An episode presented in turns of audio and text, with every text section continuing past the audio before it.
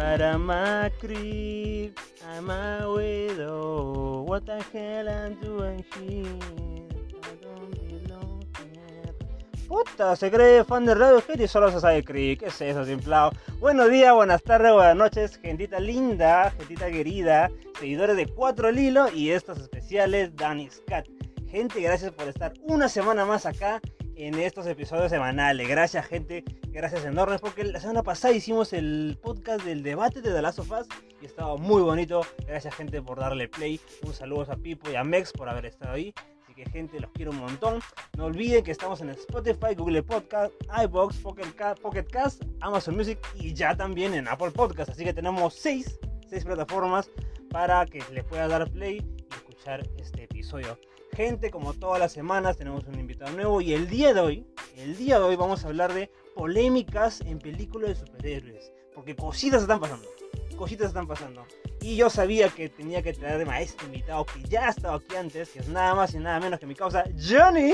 Hola, hola, hola, ¿cómo estás, Pepa? Muchas gracias por una invitación Ay, más ay, ay, para estar aquí con la gente de Cuatro al Hilo. Ay, ay, ay, que- Saludamos también a Pipo y a Max. Por su, a- a- mándale saludos, mano. ¿Son o no son fanáticos de Radiohead? Todos, todos somos fan de Pero radio. solo se saben Creep. No, ¿qué Ah, es eso? No, la deja puede nomás, la ser. deja mal. ¿Qué tal, Johnny? ¿Qué tal desde aquí de regreso en, en los Danny Scott? Muy bien, estamos hoy día contaminados de polémica. Así, mucha estamos con las polémica. polémicas hasta el tope. Hasta el top, claro ¿Qué está sí. pasando en las ¿Qué está industrias cinematográficas de superhéroes? Muchas cosas están pasando, gente. Hay despidos masivos. Pero ya lo vamos a ver. ya lo vamos a hablar ahorita, vamos adelanto, porque quiero mandar un saludito especial a mis compas de Británico, a Dayanita, a Luciana, a Víctor, a Maffer y a Sebastián. Gente, hemos pasado, hemos pasado cuatro, así que Ay, gente, ay, ese lo logramos, lo logramos. Si se pudo, si se pudo, si se pudo, chavos, si se pudo. Y gente, no olviden seguirnos en nuestras redes sociales, Facebook, en Instagram. Gracias, gracias a la gente que le está dando corazones, gracias a la gente que está reaccionando. Reaccionen más porque eso hace que el- el- la cuenta de Instagram se reparta más gente por todo el mundo y así crezcamos. Ya pasamos los 400 seguidores, pero quiero llegar a 500, así que comparte, comparte ese podcast. Johnny, tú comparte, causa, comparte. Por supuesto, muchachos, ya saben que no hay pretexto para no escucharnos. Exacto. Estamos en seis plataformas ¿Qué más y seguimos creciendo a lo grande. La comunidad de Cuatro al Hilo ya es Puta, internacional. Así que no te puedes perder ningún episodio. Ya lo Ay, tienes completito, Ya- completito. Ya para qué decir algo más, sí, sí, sí. Y no olvides, gente, que si te nace del corazón y también de la billetera, puedes hacer una donación a este podcast. El QR está en el Instagram. Puedes yapear si quieres un sol, dos soles, cinco soles, lo que tú quieras. Y si no puedes, no hay problema porque el que le des play a este episodio es suficiente amor de parte tuya. Por Así supuesto, recuerda que cada aporte será para el nuevo estudio de Cuatro al Hilo. Puta, Eso, se- que- claro. Se vienen cositas, se vienen Se cositas. vienen cositas siempre, claro que sí. Y bueno, gente, como ya habíamos mencionado, vamos a hablar hoy día de las polémicas. Vamos a entrar ya de frente, de frente al barro, porque han pasado muchas cosas. ya. Han pasado muchas cosas. En Te- tengo en que decirte algo, Pepa. If you smell. If Ah. you smell. Solamente te voy a hacer esa pregunta. If you smell. No me, no me sé, el- no, no me sé que sí. ¿no? What the rock is cooking. ¿No te Ah, acuerdas lo que decía ah, Wayne Johnson? sí, Wayne. Ah, Johnson. Sí, sí, sí. Vamos a empezar justo con, con, es- con este mismo. ¿Por qué ha pasado una de las polémicas en, esta, en estas semanas? Que Dwayne Johnson, la roca, la que todo el mundo conoció, se ha mechado con Zachary Levy. A los fans que conocemos a los personajes que ellos interpretan, que es Shaz- Shazam contra Black Adam, en los cómics estos personajes se dan de madre. Es como decir Batman y el Joker, ¿no? Exacto, es el El villano. Superman y su el- Doomsday. Exacto, son Exactamente. el héroe y el villano.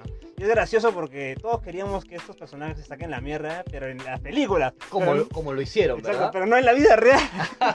¿Qué pasó, güey? ¿Qué pasó? Se tomaron el rol muy, muy, muy personal, Muy a pecho, parece, muy a muy a pecho. pecho las Vamos, cosas. vamos a explicar qué ha pasado. Hace poco se estrenó Shazam 2, la nueva película de DC, y bueno, ha sido un fracaso. La película ha sido un fracaso a nivel de taquilla y también a nivel de crítica. ¿Y qué ha pasado? ¿Qué ha pasado? Ya hace, ya hace unos meses también se estrenó Black Adam y, se han estado habiendo dimes y diretes ya, mi causa. Primero salió este, el director de la película Shazam 2, ya triste, diciendo, esta película ya nació muerta. Pero qué bueno que cobré mi cheque. Una vaina así súper triste. ¿Cómo vas a decir ¿Cómo eso, vas a decir hermano? eso? Le estás ¿Cómo diciendo a tu jefe, bueno, ya Te cobré, estás rindiendo. igual lo que te Exacto, te estás rindiendo. Luego salieron algunos actores también. Y luego salió Zachary Levy. Diciendo lo que muchos este, a escondidas se decían. Que La Roca, Dwayne Johnson, él dijo explícitamente que prohibía que Zachary Levy y su personaje Shazam aparezca en la película de Black Adam en un cameo. Él prohibió. prohibió así, así con su propia boquita y no dejó que eso suceda. Porque estas conexiones películas hacen que el público en general diga, ah, mira, güey, mira esa película y mira la que se viene. Entonces ayuda, eso ayuda a la taquilla, ayuda para que el fan que esté por ahí, que no conoce tanto, ah, ya voy a ver esa película porque ese personaje estuvo en esa película. Entonces cuando pasa este chongo, dices, uff, entonces la roca la Roca no, era tan buena gente como ha pasado. Luego de este chongo que dice Zachary Levi, porque Zachary Levi habló un montón, hablado como loco, este, han salido más gente diciendo que sí, Roca es así muy imponente, que él es la estrella, que él es la diva, que puta madre. Luego dijo que iba a haber otro cameo dentro de Shazam para que estén los personajes de la Justice Society que aparecen en la película Black Adam. Y otra vez, Dwayne Johnson, La Roca, prohibió cosas. No, no, no, no, no te metas con el personaje en mi película. Y uff, pasando, mano? ¿Qué pasó? ¿Por qué la roca así? Hay muchos dimes y diretes. ¿Pero qué opinas tú, Johnny, de todo este chongo? ¿Qué, qué te parece? Bueno, primero tenemos que, que, retroceder hasta el estreno de Chazán, perdón, de Black Adam, ¿no? Eh, creo yo que para hablar de Chazán 2 y de esta polémica que ha despertado con Wayne Johnson, con La Roca, hay que retroceder hasta, hasta el estreno de Black Adam. Eh, sabemos que Wayne Johnson ahora trabajó en este proyecto de Black Adam por casi una década. Él estuvo detrás de Warner y de DC para poder llevar a cabo este live action de Black Adam. Y bueno, también conocimos su interés por introducir en su película y en este universo de Black Adam a Henry Cavill como Superman. Se ¿no? lo trajo, se lo, trajo, lo, consiguió porque logró. el cameo más esperado por todos los fanáticos de Superman. La verdad que sí. Y también de DC. Eh, sin embargo, eh, parece que no llegó a más y no va a llegar a más. Ya sabemos que eso fue todo. Entonces, no hay eh, nada que construir con tampoco este personaje Chazán, que sabemos es una conexión directa a Black Adam, ¿no? Ahora, eh, sabemos también que Wayne Johnson solamente quiso a Henry Cavill. Él siempre declaró que no tenía interés en introducir a otro personaje de DC en su película. Él quería al mejor y él consideraba al mejor como a Henry Cavill, ¿no? Como, como Superman. Entonces, eh, parece que esta polémica ha salido a la luz luego del fracaso de Shazam 2. Eh, una película que rinde culto a muchas series, una película que por muy familiar, muy familiar. es muy familiar, es muy entretenida, ha seguido la línea también de la 1, ¿no? Sí, eso sí. Eh, pero no, no generó más no, no despertó algo más allá. del público, lamentablemente. Así es. Un fracaso, ya es un fracaso de taquilla. Como lo dijo el director, ¿no? Es un fracaso que nació ya, ya, muerta. ya Claro, es que como se viene el nuevo universo de DC acá unos años, la gente diría, ¿para qué voy a verme Shazam o Aquaman 2 o The Flash, que son películas que se estrenan este año? Si ya, ya valió padre, ¿no? Exactamente. Pero, a ver, yo me pongo en el plan de alguien que le gusta DC, yo por lo menos vamos a ver esta película porque va a ser disfrutable, porque vale la pena ver una buena película. El problema también es que la película no es tan buena, a mi parecer. Yo, yo fui al cine a ver Shazam 2 y es una película que está ok, está divertidita, graciosita, pero tiene muchos problemas de dirección, tiene muchos problemas de guion. Y algo que creo que hace mucho, algo que ya es muy cierto, que hace mucho daño a las películas ahorita, es el boca en boca. El boca en boca está causando golpes tanto en Marvel como en Y en otras películas también. Cuando se dice cuando empieza a decirse, uy, esa película es una mierda, esa película es una basura, esa película es mala, el público en general escucha y dice, ok, entonces no voy a ver, mejor voy a ver otra cosa. Y se estrenó John Wick ahorita. Ajá. Wick película.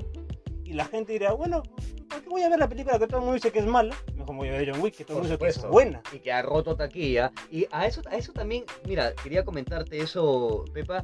Eh, creo que también en un tema marquetero siempre cuadran las fechas de estreno para evitar competir con películas que también pueden de alguna manera quitarte, ¿no? Esta, este porcentaje de, audiencia en el arranque, en el estreno. Y creo que Chazán 2 compite con una esperada, esperadísima. esperadísima secuela, cuarta parte de la historia de John Wick. Y la mejor de la saga, causa, te lo digo por si Catalogada ya como la mejor de las sagas. Y parece que no, tampoco es el fin, porque ya también abre un nuevo universo que va, a continuar series, con, series. Entonces arrasó con todo. Y Shazam nos dio más de lo mismo. Shazam se quedó ahí. Shazam se quedó ahí. Y ahora, cuando sale Zachary Levy y empieza a decir, eso es culpa de él, es culpa de esto, es culpa de esto. Parece a mí Zachary Levy me cae bien. Es un, es un pata que es un gran fan de DC, es un gran nerd, que le gusta todo. Pero siento que se está excusando mucho en lo demás. Porque si esta película por lo menos hubiera sido buena, como te digo, de boca a boca ayuda, la gente hubiera dicho, oye, Shazam está buena, Shazam está divertida. La gente entonces hubiera cambiado su rollo en la cabeza. Hey, hay John Wick, pero también está Shazam. Pero dice que también está buena. Vamos a ver las dos siquiera. La gente que hubiera hecho lo mismo. Pero el boca en boca fue negativo. Entonces cuando sale Saca de Levi a decir, esto es culpa de la roca, esto es culpa de toda la ya parece que se está excusando nada más el fracaso de la tía. Solo buscando responsables. Solo buscando algún responsable. Ahora, eso tampoco excusa a la roca. Porque ya la roca, por mucho que bien que me caiga, se nota que el es un déspota, Es un déspota. Porque llegó diciéndole, yo quiero hacer la cosa como yo quiero. Pero no la cosa como deberían ser. Hay una, hay una, hay una corriente muy fuerte, lo leí el otro día en algunos eh, portales de, de fanáticos de DC, que hablaban acerca de esta omisión de, de, informar a La Roca de este cambio que iba a haber con la llegada de James Gunn.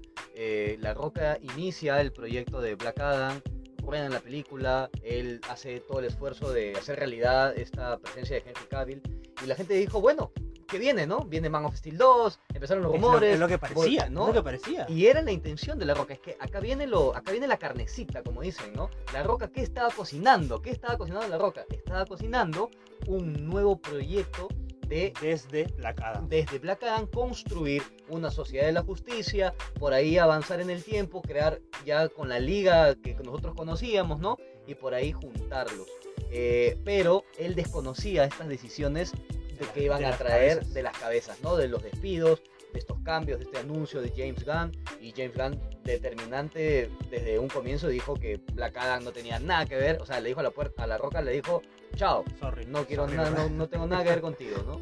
Entonces... Y es, que, es cierto, es que el problema aquí, Johnny, no es culpa de la roca, no es culpa de James Gunn, no es culpa de Sagre, la culpa son de las cabezas de Warner. Las cabezas de Warner son las que ellos tuvieron que eh, haber tenido control, controlar las cosas haber dicho, ya a ver, este grupo se encarga de esto, esto acá. Pero había una falta de comunicación enorme, que es lo que pasó por lo que ha pasado.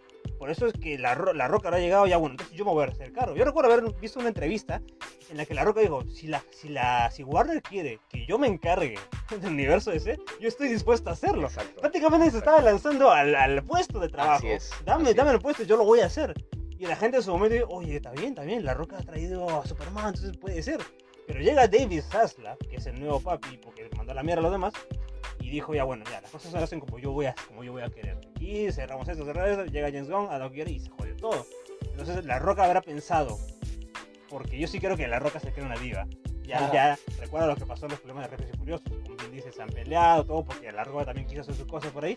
Entonces ya, ya hay, una, hay una historia detrás ahí de que La Roca quiere hacer las cosas como él quiere a su manera. Y eso es, creo que es lo que pasó acá. Creo que chocó con Zachary Levy. Y, eh, aunque te digo que Zachary Levy está excusando, excusando, creo que él se ha sentido defraudado, o se ha sentido mucha máquina como diciendo, esta es mi película que yo soy un personaje y nadie me apoyó. No me apoyó La Roca, no me apoyó ni James Gunn, no me apoyó, nadie me apoyó y puta madre, y ha salido, ha salido asado a las redes sociales y, y ha echado mierda creo que estaba mal, porque debió haber controlado un poco más lo que dijo. Porque el chiste de Johnny es que. ha sido una declaración en caliente. Claro, es que el chiste de Johnny, creo que estos problemas se, se, resuelven dentro. Por supuesto. Que es algo que hace Marvel en general. Cada vez que Marvel pasaba algún problema de pendejada, todo se solucionaba de. No, no en las redes sociales. Recuerda el problema que hubo con Scarlett Johansson, que quiso denunciar a Disney por 50 millones de dólares. Así es. Por como problema de su paga, por lo que hubo la pandemia y todo eso. ¿Qué hizo Marvel? Dijo, ya, ok, terminé de hablar, pasó un ratito y se resolvió todo debajo de la vez. A la semana dice, eh, se acabó todo. Scarlett Johansson sigue en Marvel, lo vamos a traer, y se acabó, se acabó todo el chongo. No, no hubo razón de que el público en general se entere de esa ropa sucia. Por supuesto. Y eso creo que tiene que hacerse así, y creo que a Warner se le ha salido mucho, pero mucho de la. Eso reflejaba la, la, eso reflejaba la falta también de manejo por parte de las cabezas de DC, ¿no? En comparación con, con Marvel. Ahora, eh, Atención aquí toda la comunidad de Contra el por favor, con sus comentarios ya nos pueden ir diciendo. Eh, creo yo, no sé qué opinas tú, Pepa. ¿Tienes eh, no, la roca? Exactamente, eh, eh, porque, hay que decirlo también, o sea, la roca puede ser una diva, puede comportarse ya hoy en sus años, en su, en su éxito, porque la roca como actor también ha tenido éxito, hay que decirlo. Y ha protagonizado papeles importantes, y ¿no? Personajes importantes. De los más populares. Exactamente, los también más este de los mejores pagados, de los que hay también en la industria. Claro, aquí popularidad es en cabeza, en cabeza quiero esa lista. Entonces, ahora, La Roca se pone el traje sin relleno. O sea, él dijo, "Yo voy a ser Black Adam de pies a cabeza." O sea, vamos a darle un verdadero live action al, a los fans. O sea, esto creo yo que en el fondo él lo que quiso fue darle a los fans lo que pedían.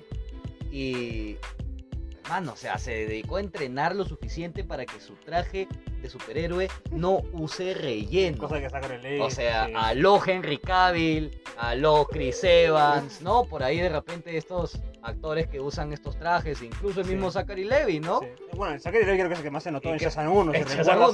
Será, que tiene almohadas en todo el cuerpo. así es, así es. Y no, pero claro, es que la roca impone... la dedicación a su trabajo, ¿no? Entonces, es cierto, es cierto. Entonces creo yo que también él vio una oportunidad en DC. Dijo, al no ver un capitán en el barco... Nadie está dirigiendo el barco. Creo que puedo ser ese capitán. y eso no fue algo malo tampoco.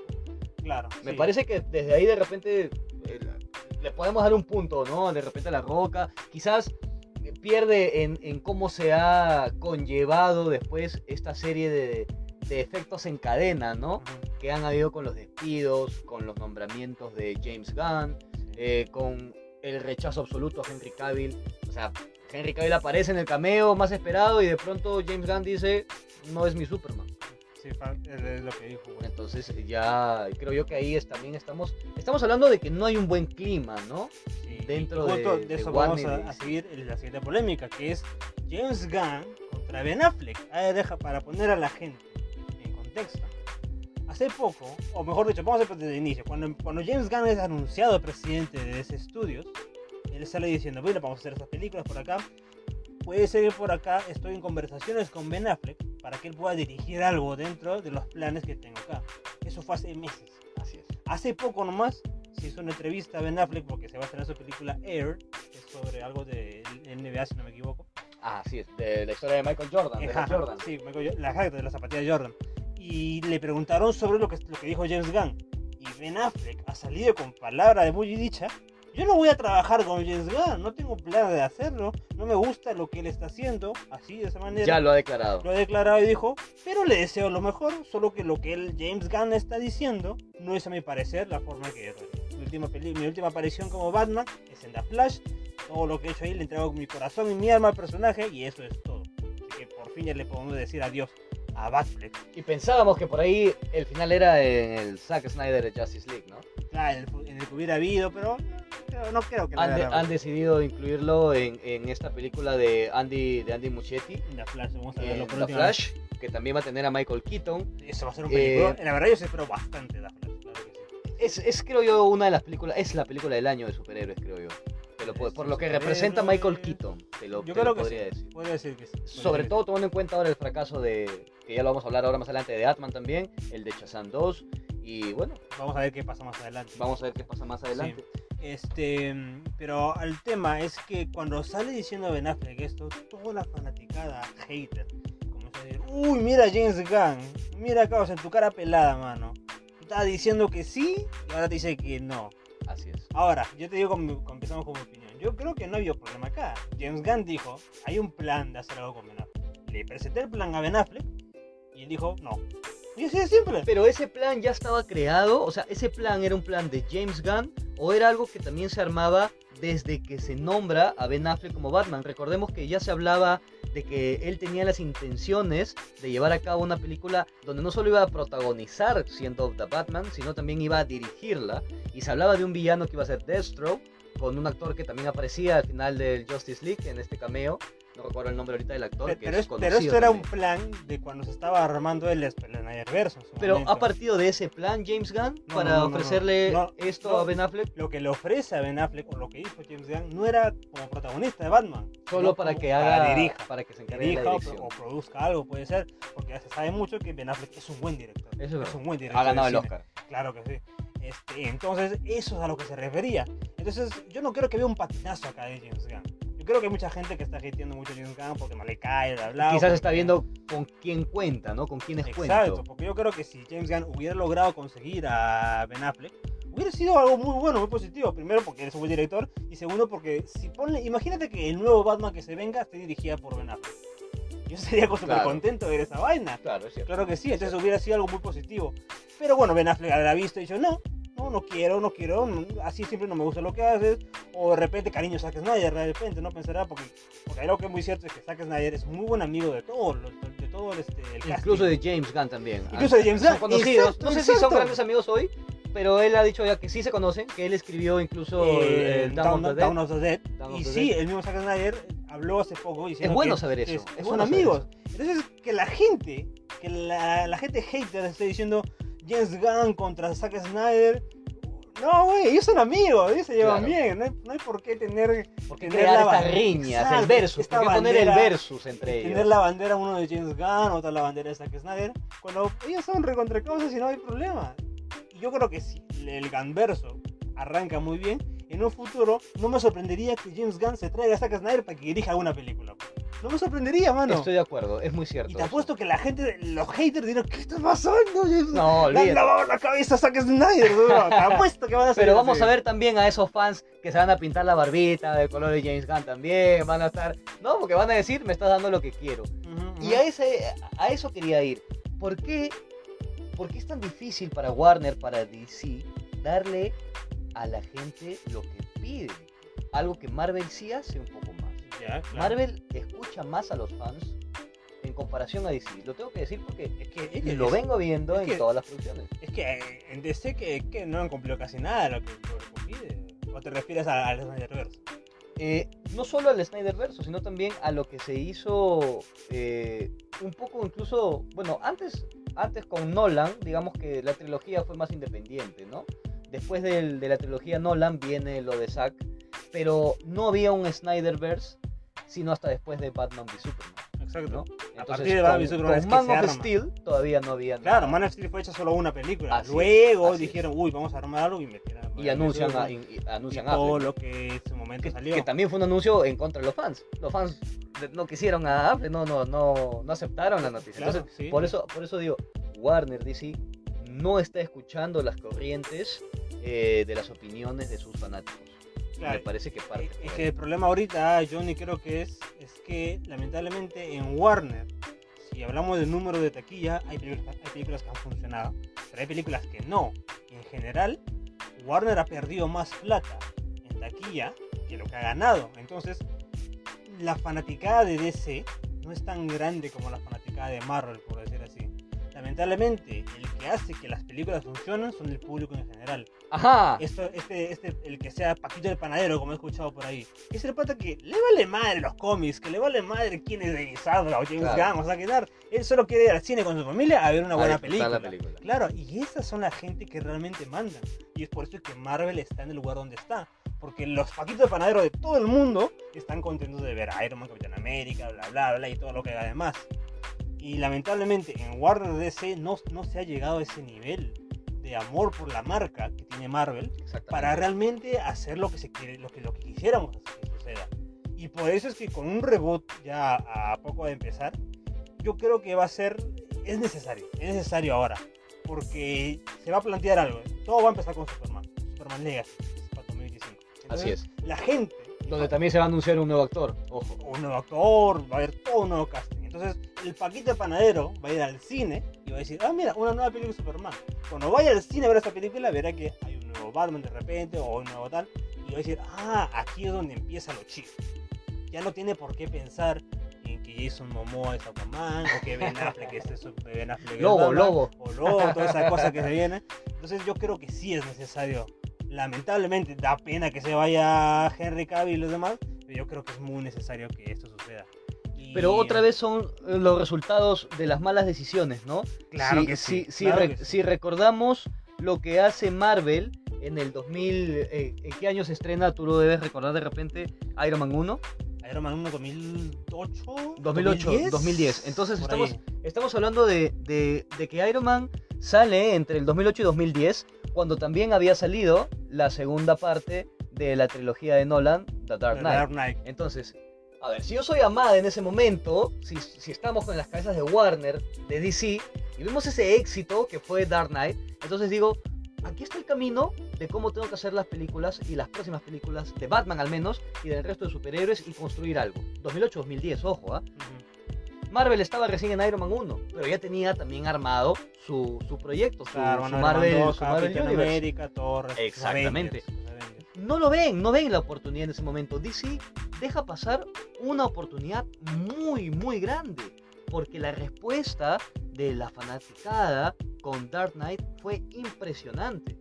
No solo en taquilla, sino en crítica. Exactamente. Dark Knight es considerada una de las mejores películas de superhéroes. Yo también la considero. Entonces, tú lo has dicho, la mejor película o una de las mejores películas consideradas como las mejores de superhéroes le pertenece a DC, no le pertenece a Marvel. Sin embargo, Marvel tiene el éxito de un universo bien construido hasta ahora, ¿no? De lo que se puede determinar, vamos a decirlo bien construido. DC no, dejó pasar esa oportunidad, porque en el 2008 con Dark Knight Viene el 2013, cinco años después, Man of Steel, que también fue otra gran película de Zack Snyder. Zack Snyder y Nolan han trabajado juntos. Tiene sus cositas, tiene sus cositas. Pero, exactamente. Ahora, Zack Snyder y Nolan han trabajado juntos en varias producciones. Sí, Otra oportunidad que Marvel, perdón, que DC y Warner no pudieron. ahí, ahí Nolan se, salió. Nolan ya no quería nada con superhéroes. Se lo dijo.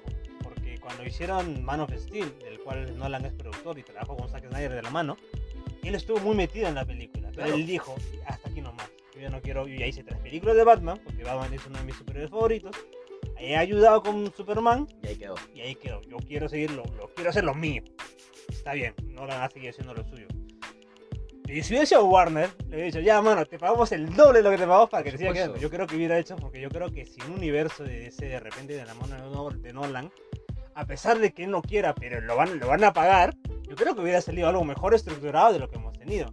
El problema fue que pusieron sus manos en Zack Snyder, que, ojo, es una persona que creo que tenía buenas ideas, pero que no sabía cómo desarrollarlas, lamentablemente, según mi punto de vista. Según mi punto de vista. Creo que faltó también mucho apoyo de las directivas de Warner que no se lo dieron, porque daba mi Superman no fue tan taquillera como debía haber sido. Es cierto, fue muy criticada. Todo hubiera, pensado que la, primera unión entre los grandes superhéroes de DC, que son Batman y Superman, hubiera sido una película para que repase el billón de dólares. No lo llegó. Y la crítica fue muy en contra de la película también. Y muchas fanáticas, hay muchas fanáticas, la, la, la Marta. Hay muchas fanáticas que la película la adora, como hay película, como hay gente que la película la detesta, como hay gente que la película más o menos por ahí, algo así como yo. Pero bueno, ese es otro tema, lo de y Supra. Algún día vamos a hacer un podcast de y Supra, Johnny. Vamos, a, yo, sé que sí, vamos a hablar de eso. Pero vamos a pasar de DC a la contraparte, a lo que está. Porque en Marvel, como hemos mencionado, tendrá un universo bien construido, tendrá grandes personajes. Pero cuando llega Avengers Endgame, llega Avengers Endgame, fue como cerrar todo un ciclo. A partir de ese momento han estado pasando cositas en Marvel y no nada positivas. Pues acaba de empezar la fase 5 de Marvel. Y hace poco, hace una semana nada más, hubo algo muy polémico que fue la, despedida de Victoria Alonso, una de las co-directoras, o co-presidenta, mejor dicho, de Marvel Studios. Y es argentina y ahí ha estado desde Iron Man 1 junto con Kevin Feige armando las películas, todo lo demás. Este, pero este despido llamó mucho la atención porque esta Victoria Alonso es una mujer que es muy poderosa, muy empoderada, que está ayudando en los grupos LGTB, que siempre con eso, y de la nada fue despedida. Llamó mucho la atención qué es lo que pasa. ¿Qué es lo que pasa? ¿Tú te has enterado de esto? Yo te comento, te comento la información que tengo al respecto sobre este despido. Eh, en realidad, eh, Victoria Alonso había sido advertida, había sido advertida por Disney eh, en su contrato y había una cláusula que indicaba que ella no podía tener ningún tipo de participación, colaboración, donde se involucre con otros proyectos de casas que son consideradas la competencia de Disney. En este caso, vamos a decirlo más crudo, Amazon. sí, sí. Entonces, ¿qué pasó? No te puedes ir a hacer Argentina en 1985 con Ricardo Darín, por ahí de nuevo te, te querían jalar a Franchella, no lo sé, pero vamos, o sea, tienes algo más importante con Marvel, ¿no? O simplemente ya no te interesaba continuar.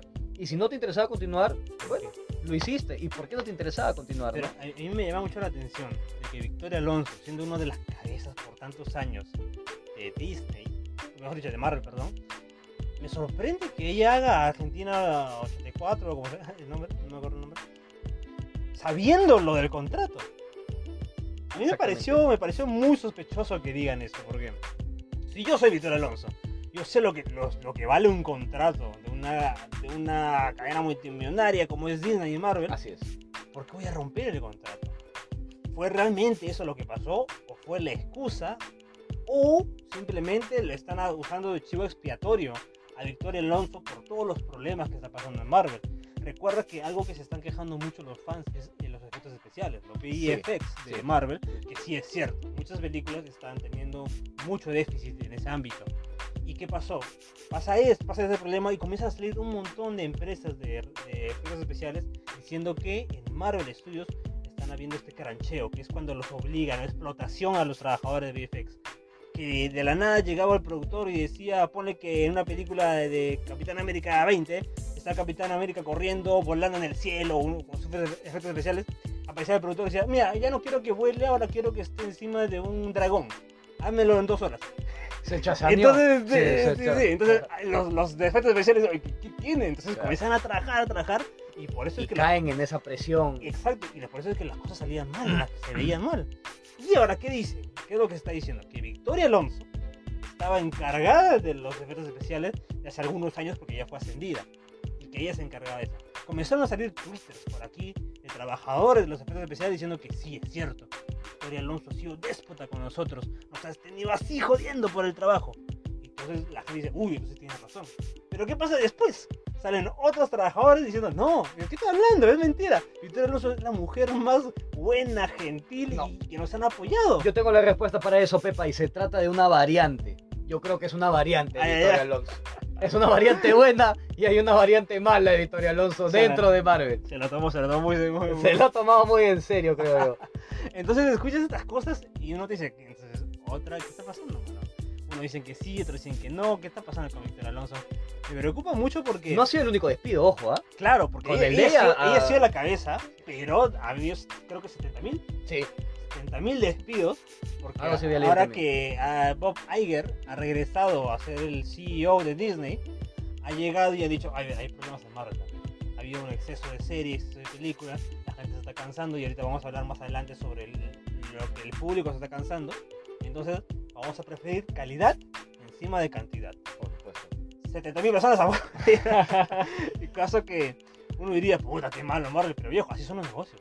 Lamentablemente, así son los negocios. Estamos hablando de millones, ahí se mueven millones. Exacto, así son los negocios, hermano. Lamentablemente es así y así funcionan y así han funcionado siempre y así van a seguir funcionando en el futuro estas grandes empresas.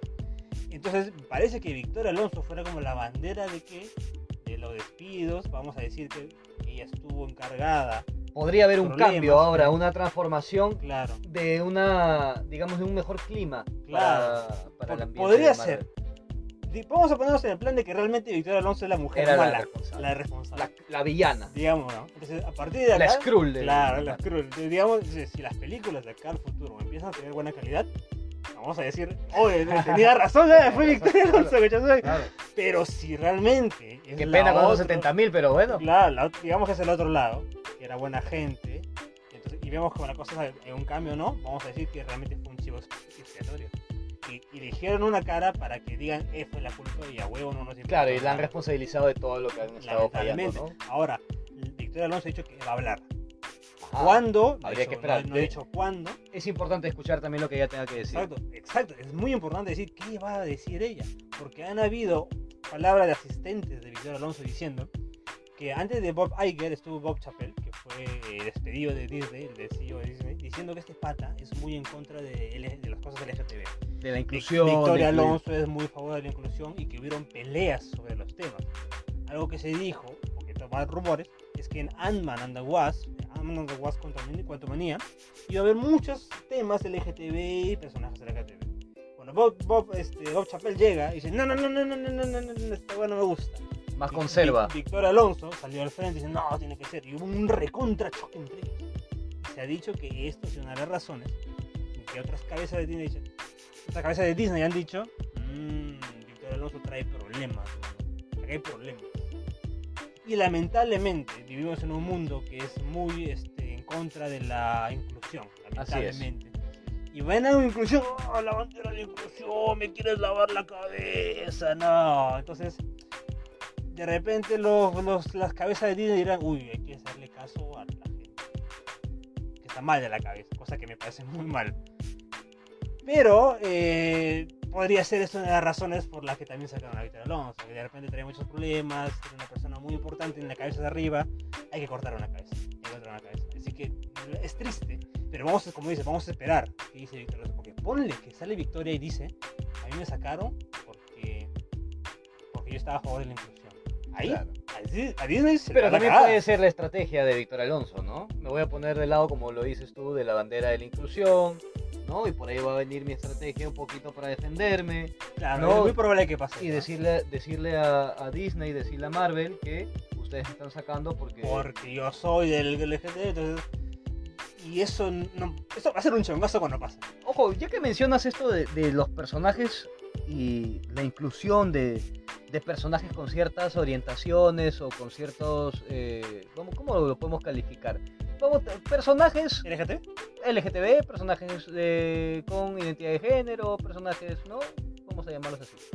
Eh, ¿Qué sucede? No sé si recuerdas Doctor Strange, Multiverse of La escena en la que América Chávez eh, pisa un, un reflector de recuerdos y antes de esto lo había hecho Doctor Strange, ¿no? Que encuentra el reloj, que le habían regalado porque habían vendido un riñón, algo así. Claro, claro. Bueno, América Chávez pisa este reflector de recuerdos y aparece, se ve ella de niña en un jardín. ¿Y qué es lo que le cuenta Doctor Strange? ¿no? Le dice, mis dos mamás. Sus dos madres. Y eso es muy interesante, porque ahí lo que le está diciendo es, yo soy hija de una relación de dos mujeres. De, dos lesbianas. De dos lesbianas. Pero mira cómo lo puede maquillar Disney Marvel para a través de un guion presentártelo de esta manera, ¿no? Entonces es tan rápido incluso la escena que pasó desapercibida. Pasó muy desapercibida. Nadie habló de eso. Pero. En realidad sí hablaron de eso. O bueno. Lamentablemente sí hablaron. No, no, lo, no, no, lo vi tanto. La gente lo va a hablar. Pero a eso quería llegar. O sea, sí hablaron más de otra película que no tengo ahorita el nombre de esa película, pero sí hablaron más. Mira que Lightyear, la de Post Lightyear. Exactamente. Sí, pasó lo mismo. Me hiciste acordar, ¿viste? Esa era la película. Pasó exactamente lo mismo. Literal y la Hicieron todo un chongo, todo un lío, toda una pendejada se armó por este tema de, de, de Lightyear. ¿Y qué pasó con Multiverse, con Multiverse of Madness? ¿No se dieron cuenta de eso? ¿Fue muy rapidito o fue más sutil? ¿No? ¿Te la subieron, te la, te la enyucaron más suavecita? ¿Te das cuenta? La diferencia fue que eh, lo de Lightyear se anunció de los estrenos. Un beso. Y, claro, y comenzaron a decir, oye, oye, en esta película hay inclusión de la, de la buena, de la mala.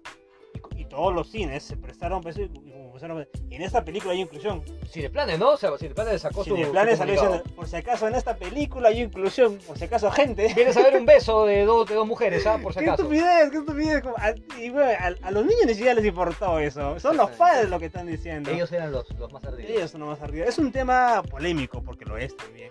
Y me gustaría tocarlo un tema más adelante.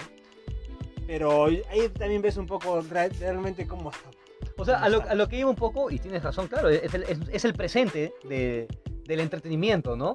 Que también lo vemos, por ejemplo, en otras películas. Por ahí franquicias como eh, de repente La Casa del Dragón, franquicias como Señor de los Anillos. Te van a presentar personajes que tú vas a decir, oye, este pata, la misma serie Sandman, ¿no? Sin ir muy lejos. Entonces, bueno, son los tiempos. Son los tiempos. Pero... Yo no, yo no tengo nada malo en contra de la inclusión. Lo que tengo malo yo en contra es con la inclusión forzada. Exactamente. La inclusión forzada es cuando te ponen en tu cara, oye, mira, esto soy un personaje LGTB. Eso me parece lo, que, está, lo que es negativo. Porque así como fue muy sutil y pasó ya desapercibido lo de, lo, de, lo de Doctor Strange, me parece que está bien. Es un personaje LGTB y punto. No es ni malo, no es ni bueno. Y no afecta la trama. Claro. Si tiene que afectar la trama, tiene que haber alguna razón y eso te lo explica la película, eso es otra cosa. Pero ya te lo incluyó, ya te lo puso, te, lo, te lo mostró, ya te dijo que ella es una hija que tiene dos mamás. Nada más. Y aparte, eso de los cómics, ¿ah? En los ah, cómics, América Chávez es hija de dos personas del LGTB. Y los cómics fueron creados hace cuánto tiempo? Muchísimo tiempo atrás. entonces, eso tampoco es para que digan, uy, que me meter acá. La gente se araña horrible, la gente se araña horrible. Lamentablemente, son las cosas que pasan.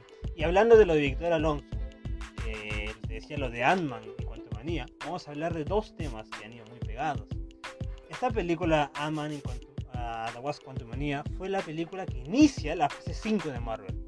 La presentación del nuevo villano. El nuevo villano, lo que fue Thanos en la saga del infinito, ahora es Kang en la saga del multiverso. protagonizado por Jonathan Mayers. Jonathan Mayers, que vamos a hablar de él porque también tiene polémica, lamentablemente, Jonathan Mayers.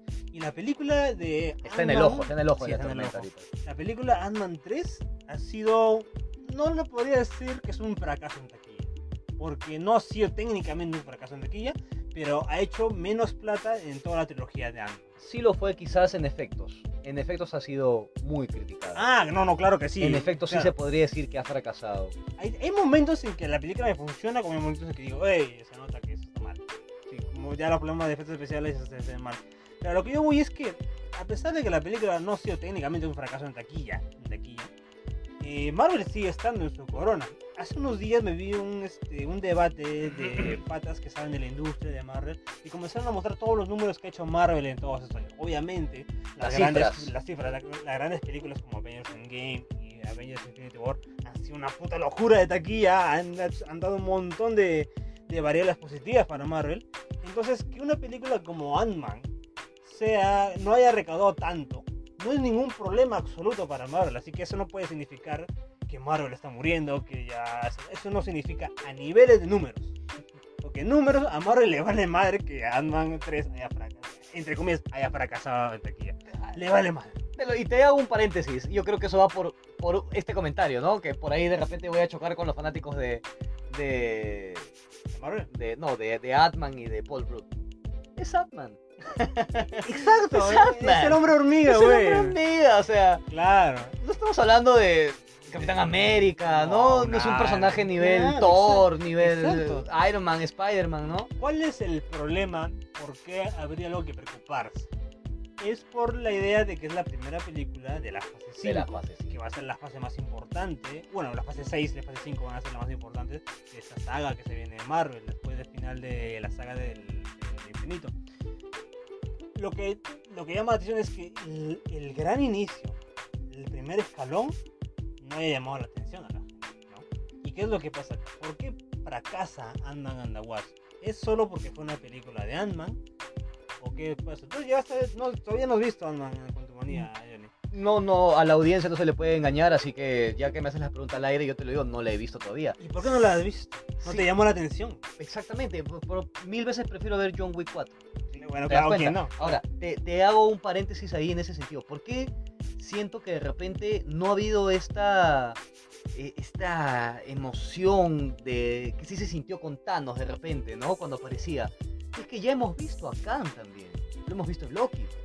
Entonces, ¿cuál es su presentación? ¿Es su presentación en Atman and the Wasp Quantumania o, es, o fue su presentación en Loki. Yo creo que fue en Loki. Lo que pasa es que fue otra variante. pero él lo advierte, ¿no? Mis variantes son peores que yo. Y se vienen otras cosas. Y se vienen otras cosas más. Entonces, ahí también pasa un poco lo que tiene que ver con lo que Marvel decide hacer, ¿no? O sea, ya te presentó un personaje en Loki, pero te está presentando más ¿no?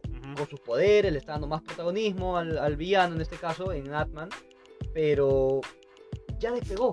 O sea, es un personaje que ya fue presentado, a eso, a eso voy. Claro, es como que te lo presenta aquí, pero ahora te lo voy a presentar más. Claro, claro, pero entonces es como que, Yo creo, claro, entonces Pepito de Panadero habrá dicho, bueno, pues ya lo vi acá, ¿para qué voy a verlo acá? Y otra cosa que fue muy negativa fue otra vez el boca en boca. Cuando la película sale, la crítica le echa mierda fue, lo de modo fue tremendamente criticado. Para mí muy negativo, la verdad. Luego, estreno, el día de estreno, por decir, el Rotten Tomatoes. Rotten Tomatoes, unos 3-4 días antes, sale primero la cantidad de los críticos y el día del estreno sale la crítica del público. Cuando sale la crítica de Rotten Tomatoes de la, de la, de la crítica especializada, le ponen un 40% por ahí. Uff, ¿qué pasa acá? Vamos a ver qué dice el público. Y le pone como un 50, 55. Entonces, otra vez Johnny el boca en boca. Yo creo que es muy importante el boca en boca. Ahora, creo que, y las producciones se están dando cuenta de eso. Cuando la gente comienza a decir, uy, qué mala que es Sandman, uy, qué mala que es Sandman. Entonces, eh, Pepito de Panadero dice, uy, chucha, Sandman es tal queso. Bueno, lo veré cuando se estrene en Disney Plus. Porque, ¿qué pasa con Marvel? Una película se estrena a los dos meses y ya está en Disney Plus. Pasa con Black Panther de Wakanda, con Eterras y demás, en sí. Entonces, el Pepito de Panadero dice, no, tengo, no me muero por ver esa película. Porque es Ant-Man, sigue siendo Ant-Man está Kang, pero en, dos meses la voy a ver en mi casa. Así es. Con mi suscripción de Disney Plus. Están inyectando una especie de, eh, anestesia al deseo de ir a ver una película al cine. Eso es cierto. Porque en el streaming lo vas a tener pronto también. Exacto, eso es cierto. Y más adelante vamos a hablar sobre qué está pasando con todo lo de los superhéroes. Entonces yo creo que va mucho esto, todo esto es lo que suma para por qué Ant-Man and the Wasp venía fracasó. Y algo que está pasando ahorita es que justo dijimos que lo mejor de Ant-Man 3 fue el villano. Para mí sí fue el villano. Que fue una bonita presentación. No la mejor, pero fue una bonita. Pero lamentablemente hace unos días, Johnny, nuestro querido amigo Jonathan Majors, que interpreta a Kang, y también estuvo hace poco en Creed 3. así es. Que también, ¿qué dijeron de Creed 3? Que también lo mejor de la película ha sido Jonathan Majors. Hace poco salió una noticia de que Jonathan Majors fue arrestado. Así es. Fue arrestado, lamentablemente, nuestro compa. Eh. ¿Qué pasó? ¿Qué es lo que se está diciendo? Que son los dimes y diretes. Supuestamente, vamos con el primer rumor. Estaba con su pareja y le llegan mensajes de texto de otra mujer. La, la flaca le agarra el celular, revisa los mensajes, descubre una infidelidad, le reclama a Jonathan Mayer, Jonathan Mayer se, empincha, le agarra del cuello, le agarra del brazo, hay un forcejeo. Hay una agresión. Hay una agresión, llama a la policía y ¡pam! lo chapa. Eso es lo, primero que se supo.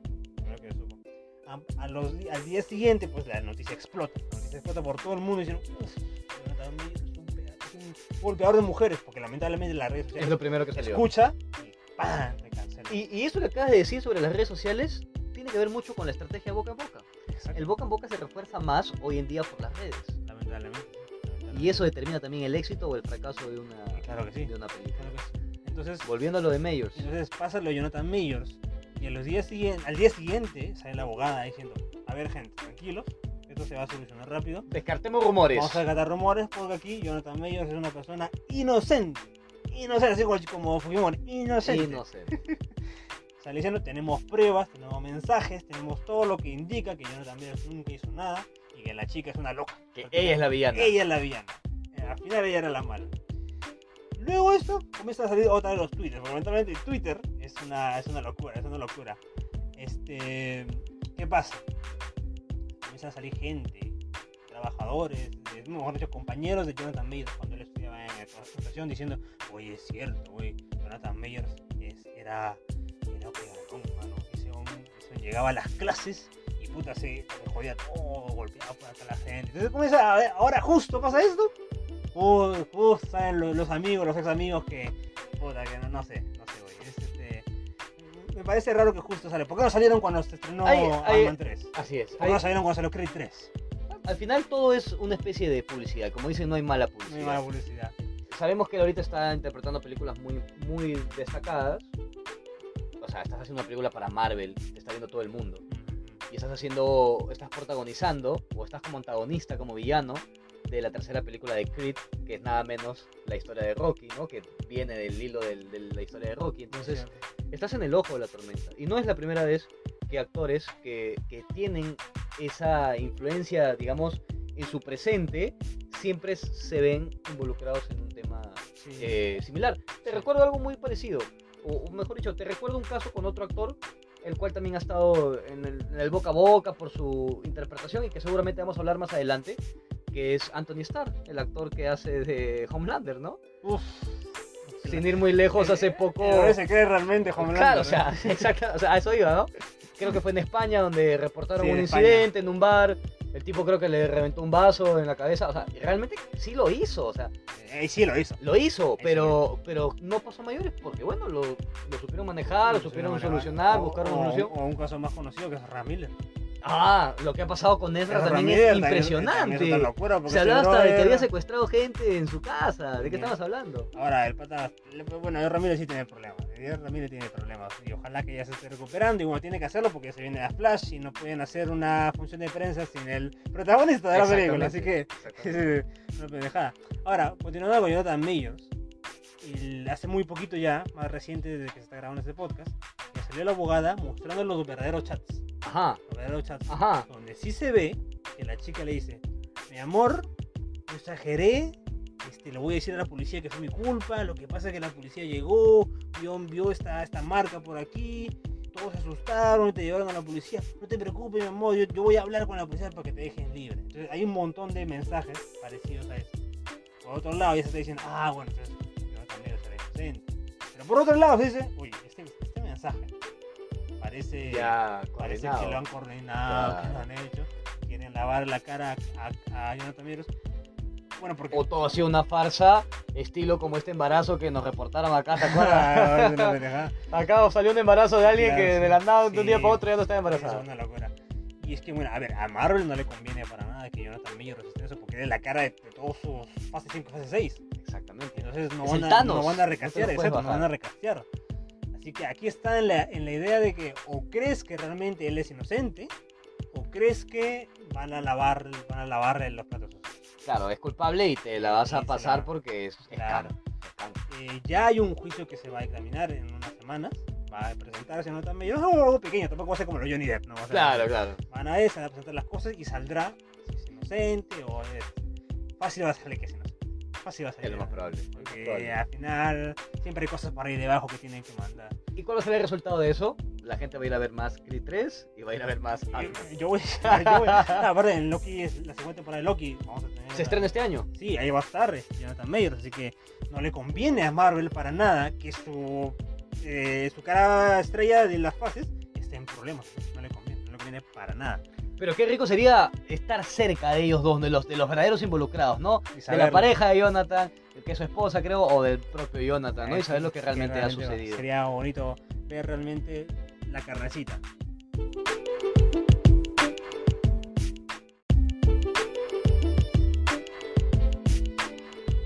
A ver, para ir terminando con la última polémica de tantas que hemos hablado, ya habíamos dicho pues que Ant-Man 3 ha sido no un fracaso de taquilla, pero no ha sido la plata que Marvel esperaría de alguna película de, su propia saga. Hemos visto que Shazam 2 ha sido un fracaso en taquilla. Hemos visto que Black Adam eh, no logró ser la avionada que hubieran esperado las productoras.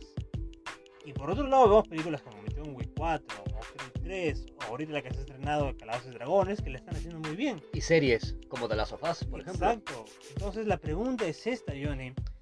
La gente, el público en general, ¿se está aburriendo de, la, de las películas del género de superhéroes? ¿Qué está pasando? ¿Tú qué opinas? Creo que te puedo dar la respuesta con tres palabras. Y esas tres palabras son The Fucking Boys. la gente ahora está agarrándole otros feelings. Y creo que mucho tiene que ver The Boys. The Boys. The Boys. de Amazon. Sí, porque ha llevado a estos personajes que son considerados héroes por otro lado. Por un lado, donde son seres comunes y corrientes que también hacen sus pendejadas, que se van de, se van de, de juerga. Y, se burlan mucho de Disney. Y, se burlan, ¿no? Entonces está despertando eh, digamos, un crecimiento de, de, fanáticos, de público. Y también estas películas y series, como lo hemos mencionado, ¿no? John Wick, eh, la misma serie de las sofás. Son otros tipos de contenidos que está también en la misma serie de Netflix que sacaron de este asesino en serie. Ah, el de. Ah, todo el mundo ha visto. Todos lo hemos visto. Pero... la, de Evan Peters, la de Evan Peters. Evan Peters, de Quicksilver, ¿no? Sí, sí, sí. Y claro, o sea, lo que tú me dices entonces es como que el público ha crecido. El público ha crecido. Y quiere otra cosa más. Ya, se aburrió de ver lo mismo. Eh, lo mismo en Moon Knight de repente por ahí. Bueno, Moon Knight ha sido un poco más. Mismo, pero, pero, pero el despegue de Moon Knight fue también muy polémico, ¿ah? Todavía no, no tenía esa aceptación. Miss Marvel ha sido recontra criticada. Mm, y She-Hulk también. She-Hulk. Entonces, hay, como muchos dicen, ah, es más de lo mismo. Ah, es lo mismo, ¿no? creo que se han cansado de ver cosas muy genéricas. Y eso creo que también fue uno de los, de los errores de Ant-Man 3. La película, yo he visto la película, me gusta, es ok, pero es muy genérica. Porque pareciera que fuera una fórmula. Una fórmula. Tráeme este personaje, tráeme un personaje mujer, un personaje hija, el malo, la historia, la batalla, la de la 1, 3. Entonces es demasiado simple, muy este, muy este, puedes predecir la película, es muy predecible. Hace poco perdóname, hace poco eh, leí un artículo de una entrevista eh, con Christian Bale, donde hablaba de que cuando él vio Thor, quedó sorprendido porque no se utilizaron gran, la gran mayoría de escenas que grabó. Las escenas hardcore Las escenas famosas R, ¿no? Las, y que incluso lo conversó con Chris, con Chris Hemsworth, con Thor, y Thor le dijo, la única forma de que veamos esto en la pantalla sería con una clasificación R. Imagínate una película de Thor contra Gore. Como debería ser. Butcher, ¿no? Como debería ser en los cómics. Como debería ser en los cómics. Clasificación R. Hubiera sido. Hubiera sido pero no lo va a hacer porque es Marvel, es Disney. Disney está atrás. Nuevo, ¿no? pero le hubieras dado algo distinto. De repente la gente hubiera dicho, no, en, en Thor 4 le dan su madrazo a Thor, ¿no? Le chingan su madre. X. Sí, es que es cierto. La gente ya quiere ver algo más. La gente quiere ver algo más que sencillo, algo más que solo golpecitos y nada de sangre. Y mírame, y me, perdóname que siga con el ejemplo de esta película de Thor que ahorita ha venido a, mi, a mis recuerdos, pero tengo que utilizar lo que hacen en esta película porque tiene que ver con lo que estamos diciendo de salir de lo tradicional, ¿no? En esta película de Thor, por ejemplo, me gustó mucho cómo representan ese mundo sin color, cuando están llegando a ese planeta, ¿verdad? De gorro, sí. De gorro, donde ya no había colores, todo era monócromo. Eso me pareció fantástico, saliste de, lo tradicional, me presentaste algo alucinante, ¿no? Imagínate alguna parte del universo donde tú vas y no hay color, eso sería brutal. visualmente muy bueno. Visualmente se vio genial también. Eh, cosas así, ¿no? Entonces Claro, porque yo, no creo que sea necesario el que hagas algo violento para que lo hagas mejor o, algo tan llamativo. Recuerda Daredevil, la serie de ah, Daredevil de Netflix. Es muy violenta, tampoco hay tanta sangre, pero es suficiente para llamar la atención del público. Cuando Daredevil aparece en She-Hulk, en la serie de She-Hulk, este, su escena es muy Netflix, pero no hay nada de sangre. Es violenta y no hay nada de sangre, es muy divertida. Yo creo que de eso va, va, va a ser la futura serie de Daredevil Born Again que se viene. Y pero yo creo que va a haber gente que va a decir, oh, Daredevil están disneylizando, la van a hacer con color. Es lo que están diciendo también con Punisher. Es, lo que están diciendo también con Punisher, Porque va, ahora se va para Marvel. Pero recuerda que se viene Deadpool 3 y va a ser clasificación R. Es lo que han dicho también. Ya lo ha dicho Kevin Feige en la cabeza de Marvel. Dicen, no vamos a cambiar eso. Deadpool 3 va a ser clasificación R. Vas a tener a Wolverine, vas a tener a Deadpool muchas cosas más. ¿Sabes qué pasa? Es que me estoy imaginando a Kevin Feige, a toda la gente, al directorio de Marvel, ¿no? Ahí las cabezas y, diciendo, no, pues o sea, no podemos ser todo tan suavecitos, ¿no? Tenemos que tener un, una salidita por ahí para botar toda la mierda y cagarnos de risa. Entonces, Deadpool salida. Y mira, Moon Knight es violento. Tiene partes que son muy violentas y tampoco usa mucha sangre. Y, por, y, ha, ha, tenido buena aceptación del público, en parte ya que la, ya que la serie luego se ponga un poco por ahí rarita, ya es otra cosa. Pero funcionó bien. Entonces te muestra que hay salidas. Hay salidas para que Marvel eh, ahonde en otros géneros. Pero lamentablemente el público en general tiene la idea de que las cosas son muy genéricas. ¿Por qué? Porque la película bandera de inicio de la fase 5, que fue Ant-Man 3, es una película genérica, familiar, Entonces ahí se pierde el interés. Ahora, la película que se viene de Marvel es Guardián de la Galaxia 3 si esta película realmente fracasa, ahí sí tenemos un problema. Y que es la última de James Gunn también. La última de James Gunn. Y que no sabemos si ha tenido polémicas en su postproducción y todo lo demás. ¿eh? Ojo, desconocemos eso. Espero que no, porque James Gunn es una persona muy buena gente y, se lleva excelente con todo el casting. No creo que haya polémicas. Quizás no con el casting, pero sí con las cabezas de, Marvel de Disney, porque ya luego de esa película él ha salido, ¿no? Claro, las polémicas podrían ser ahorita en las funciones de prensa pero antes no, porque la película fue grabada antes de que James Gunn se elegido presidente. Claro. Los problemas que podemos ver sería eh, de repente las premieras. Cómo estarán Kevin Feige parado por acá y James Gunn parado por acá. Ya no se van a... Porque recuerda que el presidente de este estudio va a estar en la premiere de una película de Marvel, güey. ¿Qué está pasando acá? Eso va a ser, eh, va a ser choqueable, ¿eh? Eso va a ser cae de risa. Así que vamos a ver qué pasa. Ahora, Kevin Feige ha dicho también pues, de que yo respeto mucho a James Gunn, pero sí se notó que hubo un, algo que les molestó yo creo que yo creo que Kevin Feige confiaba de que James Gunn se iba a quedar en Marvel para muchos años más. Él confiaba, pero bueno, James Gunn le dice, oye, voy a irme de ese presidente. Bueno, pero eh, sí, sí, es verdad. ¿Cómo lo pudo haber tomado? pero ojo que, ojo que James Gunn confiesa que siempre fue fanático de DC. Sí, siempre lo ha dicho, siempre y lo ha dicho. que para él los personajes y superhéroes de DC han sido fundamentales en su infancia. Por eso cuando hace The Suicide Squad, de la puta madre, lo hizo muy bien. Ahí sí le doy todo el crédito. ¿eh? Incluso para, cuando estaba filmando de Suicide Squad, él llevó a Kevin Feige al, al, al, local de grabación. Ah, no te puedo creer. Lo llevó al local de grabación. Me has dado una, una, una pepa, me has dado. Bueno, una pepa. los fans de ese Morrel que se pelean por acá y arriba ellos están tomando una chela en el local de grabación. Tomándose una chela. Imagínate, mano, imagínate las cosas como son realmente. Entonces, estas peleas que son... Son, son, entre fanáticos, al final. Son necesarias, son necesarias, tomar una bandera. Ya veremos qué va a pasar, pues. Y bueno, volviendo al tema de, la pérdida del interés de el público. Y como te dije, cuando se tiene Guardián de la Galaxia 3, cuando se tiene Flash y Aquaman 2, uno supondría que estas películas les va a ir bien, pero si les va mal, ahí podríamos decir que, uy, entonces la gente sí ya está tomando que la bandera de una película de superhéroes significa algo que ya no llama la atención. Un refrito, voy a ver un refrito. Claro, voy a ver lo mismo cada vez. Mejor voy a ver un Top Gun Maverick o un John Wick 4. Entonces, un Rápido y Furioso 15. Un Furioso que se viene de ahorita, vamos a ver. Entonces, vamos a ver a dónde va esto. Quiero creer, quiero creer que solo por esta mitad del año, no, menos de la mitad del año, eso es lo que ha pasado. ¿Y no crees también que tiene que ver un poco por esta forma que se está haciendo de mmm, hacer un poco maquiavélicos a los héroes? Tenemos el caso de esta serie Invincible, por ejemplo. Invincible, claro, no, tenemos al Superman malo, uno más. Una especie de Superman malo. es, que, es que lo que tú dijiste, la gente quiere ver cosas que ya no han visto, quiere ver novedades.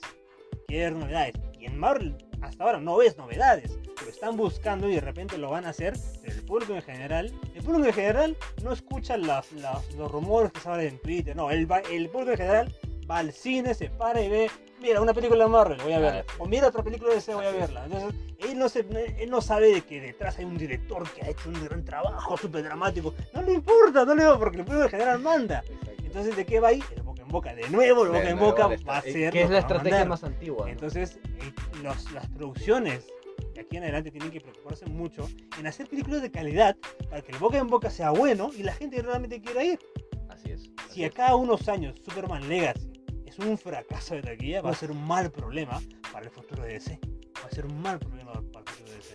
Y me preocupa mucho de que sea así, porque una película de Superman tiene que ser un éxito, ¿sí o sí? Por supuesto. Tiene que Como ser lo fue Man of Steel. Como lo fue Man of Steel. Tiene que serlo porque si no, estamos mal. Va a ser un mal empiezo para, para el futuro. E, e, es un Superman Legacy que ya también se va a tomar de estas películas animadas que han salido, ¿no? Del Hombre del Mañana. Sí, eh, The New Frontier, eh, que James Gunn ha dicho que quiere tomar mucho eso, Yo confío mucho en lo que va a hacer James Gunn. Tampoco es que voy a decir, uh, todo lo que haga James Gunn me lo voy a comer, ¿no? Eh, hay, que, ver lo que hace, cómo lo hace, y si lo hace bien, aplaudirlo, y si no, también criticarlo, por supuesto.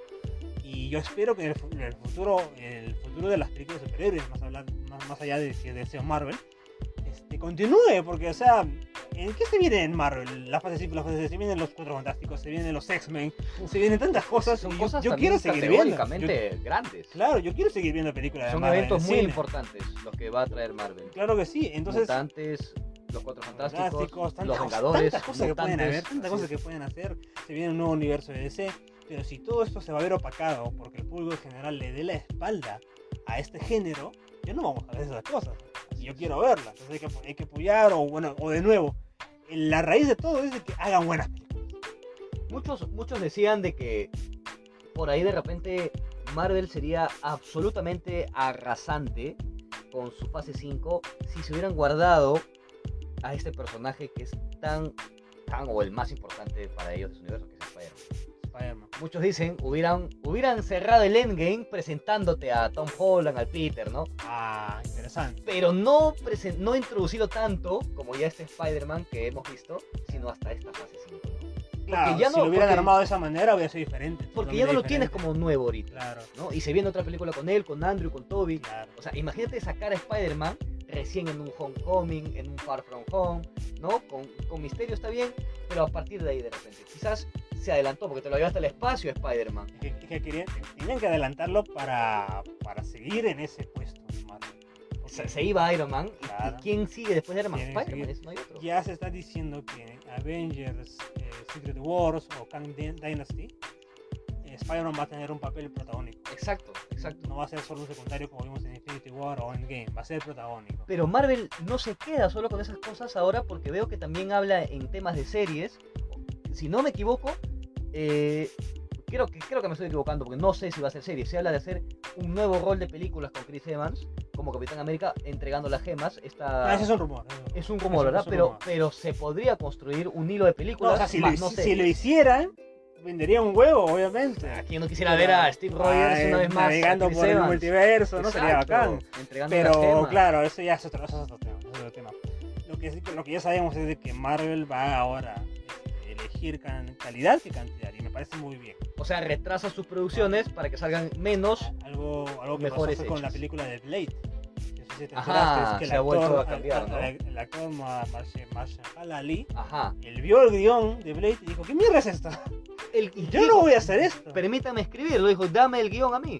Ahora lo han vuelto a reescribir, han contratado a otros este, guionistas y ya lo van a hacer.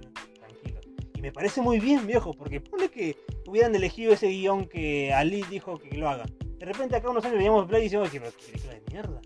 Entonces, Bueno, hay mucha gente que espera a Mohamed eh, Ali, eh, al actor eh, que va a interpretar a Blade, claro. decapitando a Jared Leto, te digo. Mucha gente Sí, quiere ver eso. sería bacán, sería bacán, de verdad. ¿Quién no quisiera ver eso? Mucha gente Claro, quiere ver eso. eh, entonces este, me parece muy bien que elijan la calidad, que, hayan cambiado, que hayan retrasado la película para hacerlo mejor.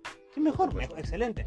Este, ahora, eh, también despidieron al guionista de Avengers Kang Dynasty y han traído una- uno de los guionistas de, de Avatar 2. que Sí, también- Sí, también- el, de Shape of, el de Shape of Water Ex- va a ser. exacto, va a exacto. ser, eh, Entonces, bacán, Wars, sí. bacán. Le doy. no, va a ser los cuatro fantásticos. Cuatro fantásticos, Los tienes razón, me equivoqué, me equivoqué, los cuatro Los fantásticos. cuatro fantásticos. Mejor. Y mucho mejor. Así, Entonces, es. papi, entonces estás viendo que hay un cambio. Estás viendo Partiendo que de ahí, hay, sí, hay una intención. Así es, Y eso es muy, pero muy positivo, gente. Muy positivo, gente. Entonces, gente, avistando el futuro de estas películas, esperemos que sea positivo. Todos la- queremos que sea positivo. Así es. Yo- y depende mucho. eh, depende mucho que, que las franquicias puedan ir dándonos cositas nuevas, ¿no? Porque Novedades, ahí también la gente siempre va a seguir diciendo, ah, Claro. este, este superhéroe siempre me va a dar algo nuevo, ¿no? Claro, y no más de lo mismo. Siempre mantenerlo.